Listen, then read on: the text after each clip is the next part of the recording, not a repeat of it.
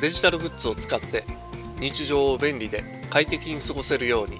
何か一つでもプラスになる情報をお届けしたい。そんな思いで日本全国を駆け巡ったりブログを運営してるデジタル教室です。緊急事態宣言がねさらに1ヶ月延長されてしもてまだまだ息苦しい日々が続きそうですけれどもこの時期はね受験とか卒業式っていう学生にとってはね大きいイベントがあるんで親御さんとか含めて思い出作りができないっていう辛い状況になってます。でもね目いってても状況とかは変わったりしないんでできるだけね楽しい気分で過ごせるようにしましょう。この時期はね新しい門出っていうのを迎える人多いんでパソコンの購入とかに関する相談っていうのを受けることあります。その中でもね一番多いんが購入するんやったら Windows がいいんか Mac がいいんかそれともタブレットがええんかっていう相談です。今回はそのあたりについて簡単にお話ししましょう。まずは Windows がいいんか Mac がいいんか。これねめっちゃ多い2択なんですけどはっきり言うとどっち選んでもいいです。Windows を選ぼうが Mac を選ぼうができることにね大きな差っていうのは生まれないんですよ。どういう環境とか状況で使うかっていうところの方が大事なんです。そしてタブレット。タブレットに関してはね多くの人が iPad イメージして相談されてます。最新の iPad はね性能が向上してるんでパソコンの代わりになるって言われてるんですけどもパソコンでできる全てのことを iPad だけで実現するっていうのはまだまだ難しいです。でもね iPad だからこそ使えるそういう場面もあります。ほなねもうちょっと具体的に紹介していきましょう。まずは高校生とか新大学生が購入するパターンですね。学生やったらね正直なところパソコン購入するよりも iPad と Apple Pencil を購入した方が便利やと思います。動画見たり音楽聴いたりゲームしたりワープロで文章の作成したり表計算動画の撮影とか編集こういったことがね一通りできます。ほんでね手書きノートアプリ。これ使ったら勉強をめっちゃ効率的にできます。もちろんね iPad やからって言ってもね Mac とか iPhone 持ってなくても問題ないです。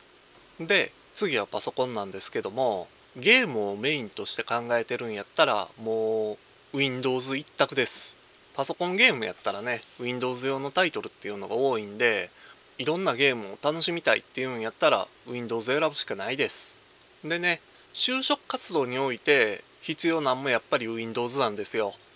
事務とか営業部署を問わずにね Word、Excel っていうのを使えるっていうのが必須になってます。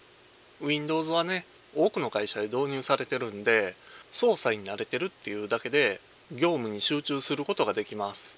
Mac でも Word とか Excel っていうのを使うことできるんですけどもマクロとかねそういった細かい部分では Windows 版と完全に同じっていうわけじゃないんが現状なんですよ。ほな Mac あかんのかっていうとそうじゃないんですよね。クリエイティブな業種に携わりたいって望んでるんやったらもう Mac しかないです。アプリに関しては Windows 版でも同じもんっていうのが提供されてるんですけど会社でね導入されてるんがやっぱり Mac なんで Mac の操作に早くから慣れておいた方がええと思います。Mac でも仮想環境で Windows 動くんやからパソコンは Mac の方がええでそないにね言わはる人もいてます。Apple から新しく発表された M1 チップ搭載の Mac これ最新のやつなんですけども仮想環境下での Windows の動作っていうのがプレビュー版でしかないんですよ。そのうちねしっかり対応はしてくるとは思うんですけども今のところはまだまだ不安定な部分っていうのがあります。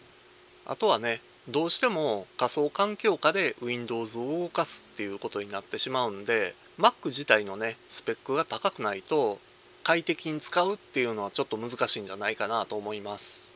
今回ざっくりと Windows と Mac でね iPad っていうのを紹介しました。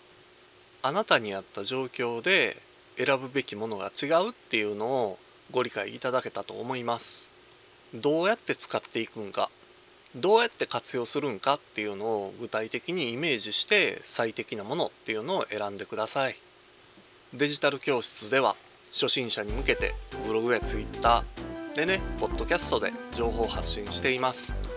ブログのアドレスはデジタルスクールドットクラブ。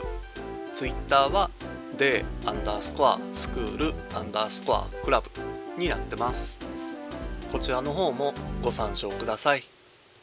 デジタル教室からあなたにプラスワン。